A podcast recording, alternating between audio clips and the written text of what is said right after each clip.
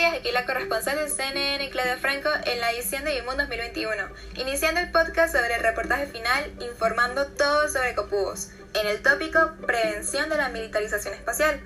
En este segmento encontrarás secciones como ¿Qué es copubos?, referencias y antecedentes en estos momentos y bases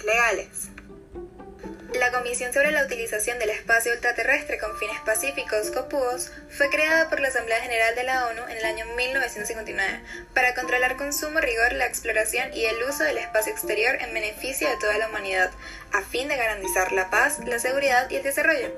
Dicha comisión tiene como objetivo la colaboración internacional para la exploración y uso del espacio ultraterrestre, siempre y cuando sea con fines pacíficos, con el propósito de crear programas de investigación espacial y establecer un orden para lograr que todos los estados puedan beneficiarse del reconocimiento espacial.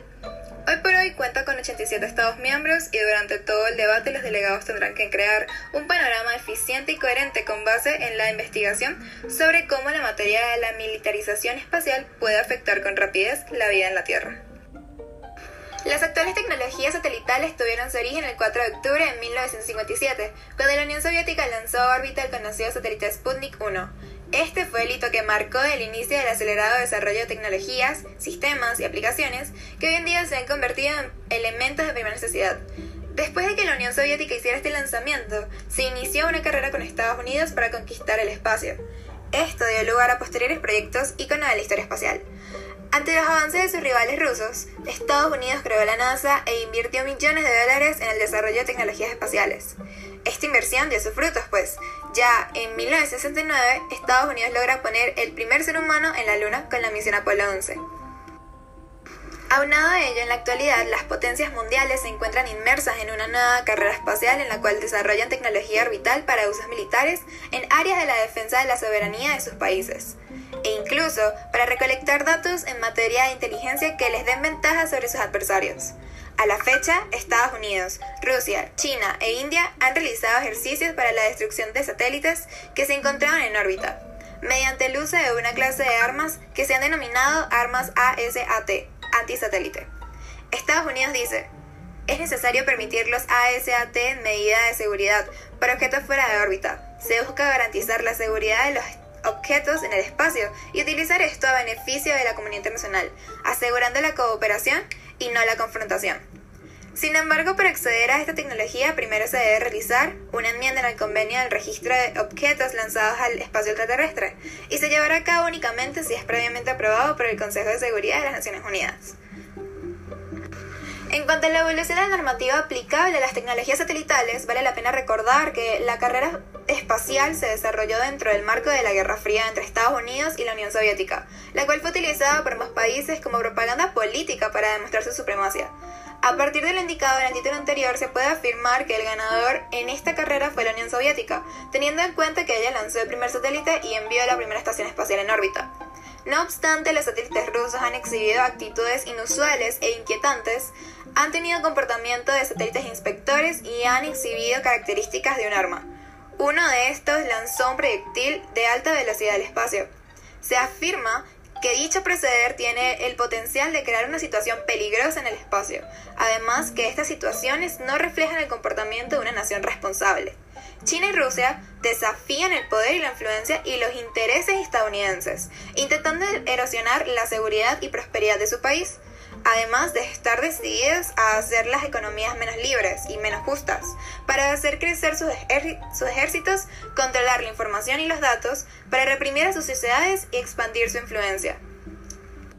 En 1961, el presidente de los Estados Unidos, John Kennedy, pronunció un discurso en el cual exhortaba a la Organización de Naciones Unidas a crear una normativa vinculante para todos los estados, extendiendo el Estado de Derecho al espacio exterior. Al respecto dijo, el desarme general y completo bajo un control internacional efectivo no traería un mundo libre de conflictos y avaricia, pero traería un mundo libre de los terrores de la destrucción masiva. No marcaría el comienzo de la era del superestado, pero marcaría el comienzo de una era en la que ningún Estado podría aniquilar o ser aniquilado por otro. A medida que extendemos el Estado de Derecho en la Tierra, también debemos extenderlo al nuevo dominio del hombre, el espacio exterior. Los fríos alcances del universo no deben convertirse en el nuevo escenario de una guerra aún más fría. Por lo anterior, se puede afirmar que el uso de los satélites se le da una ventaja estratégica al Estado que los posea y los controle. Hoy en día, los países que son potencia mundial en el campo espacial, Estados Unidos, China, Rusia, Francia, India, Irán, entre otros, desarrollan tecnologías cada vez más sofisticadas que en teoría son para propósitos pacíficos, que demuestran su capacidad de poner elementos en la órbita y defender sus activos especiales. Esto se da en un, barco, en un marco de una nueva carrera espacial, para aumentar sus capacidades y generar elementos de discusión ante un posible conflicto internacional. Considerando que es un tema delicado y debe ser discutido con minucioso detalle ya que puede poner en riesgo la seguridad de la comunidad internacional, se tienen muchas bases legales por las cuales se rige el comité, entre ellos el Tratado sobre los principios que deben regir las actividades de los estados en la exploración y utilización del espacio extraterrestre. Fue el segundo tratado relacionado con el no armamento mundial.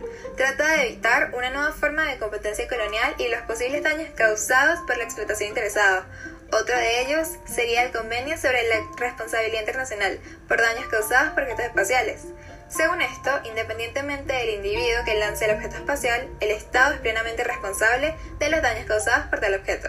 Aun cuando las autoridades no estén envueltas en la situación, si dos Estados forman alianza para lanzar un objeto espacial, ambos son responsables de los daños que éste pueda causar. Asimismo, también se menciona el convenio sobre el registro de objetos lanzados al espacio extraterrestre y el Tratado de Prohibición Parcial de Ensayos Nucleares.